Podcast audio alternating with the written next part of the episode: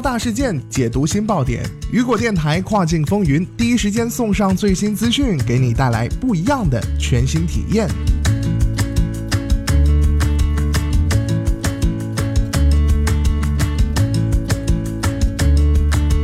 Hello，大家好，欢迎收听雨果电台跨境风云，我是大熊。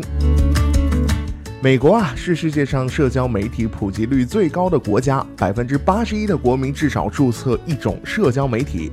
截至目前啊，美国有二点零八亿个社交媒体用户，并且有社交媒体的这个发展趋势是没有任何减缓的迹象的。据统计啊，美国社交媒体用户将在二零二一年突破二点一七亿。那么说了这么多社交媒体方面的消息，那么今天咱们的跨境风云就要带大家一起来了解一下美国社交媒体在二零一八年的三个发展趋势。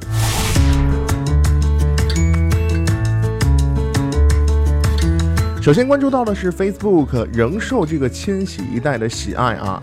当 Instagram 和 Snapchat 风靡了千禧一代时，主流媒体一致认为 Facebook 失去了青少年市场的这个话语权，而确实有百分之三十五的美国青少年认为 Snapchat 是他们最爱的这个社交媒体平台。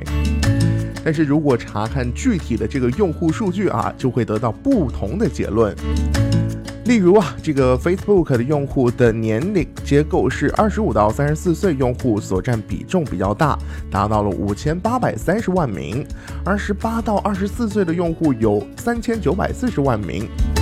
所以，尽管过去的几年当中，四十五到五十四岁、五十五到六十四岁以及六十五岁以上的 Facebook 用户数有所增长，但 Facebook 的主要用户群体仍然是年轻人。再来关注到的是 Facebook Messenger 和 WhatsApp 举足轻重。Facebook 地位无法撼动的另外一个原因是旗下的两大通讯应用 Facebook Messenger 和 WhatsApp，两者一并入围全球五大社交媒体网络平台。那么截至二零一八年四月，Facebook 月活跃用户达到了二十二点三四亿，排名其后的是这个用户数十五亿的 YouTube 和 WhatsApp。Facebook Messenger 拥有十三亿月活跃用户。显然啊，Facebook 的真正优势在于 Facebook Messenger 和 WhatsApp 一起打造了 Facebook 的社交媒体生态圈。虽然那么厉害啊，但是 YouTube 是唯一能够挑战 Facebook 的社交平台。而在这个社交媒体的市场渗透率数据，则完美解释了 Facebook 社交平台巨头的地位。市场渗透率排名前四的这个社交媒体平台中，有三个来自 Facebook。我们可以来看到啊，Facebook 占到了百分之七十二，Facebook Messenger 占到了百分之五十一，和 Instagram 占到了百分之三十九，而 Twitter 占到了百分之三十五，Snapchat 占到了百分之二十六，则远远的落后。但有趣的是，YouTube 的这个市场渗透率排名第一，以百分之七十三略高 Facebook。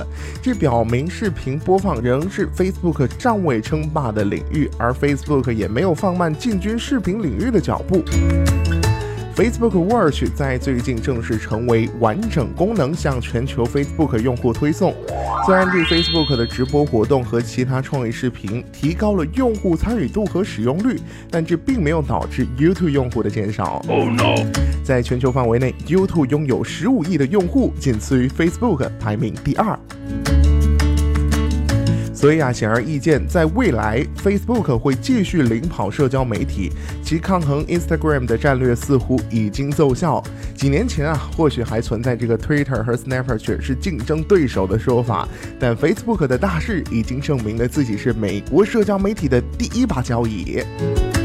所以，这二零一八年美国社交媒体的三大最新趋势，卖家们，你们做好营销战略了吗？好的，聚焦大事件，解读新爆点。以上就是雨果电台本期跨境风云的全部内容。想要第一时间了解跨境电商动态，您还可以持续关注雨果 App 推送的最新消息。我是大熊，我们下期再见，拜拜。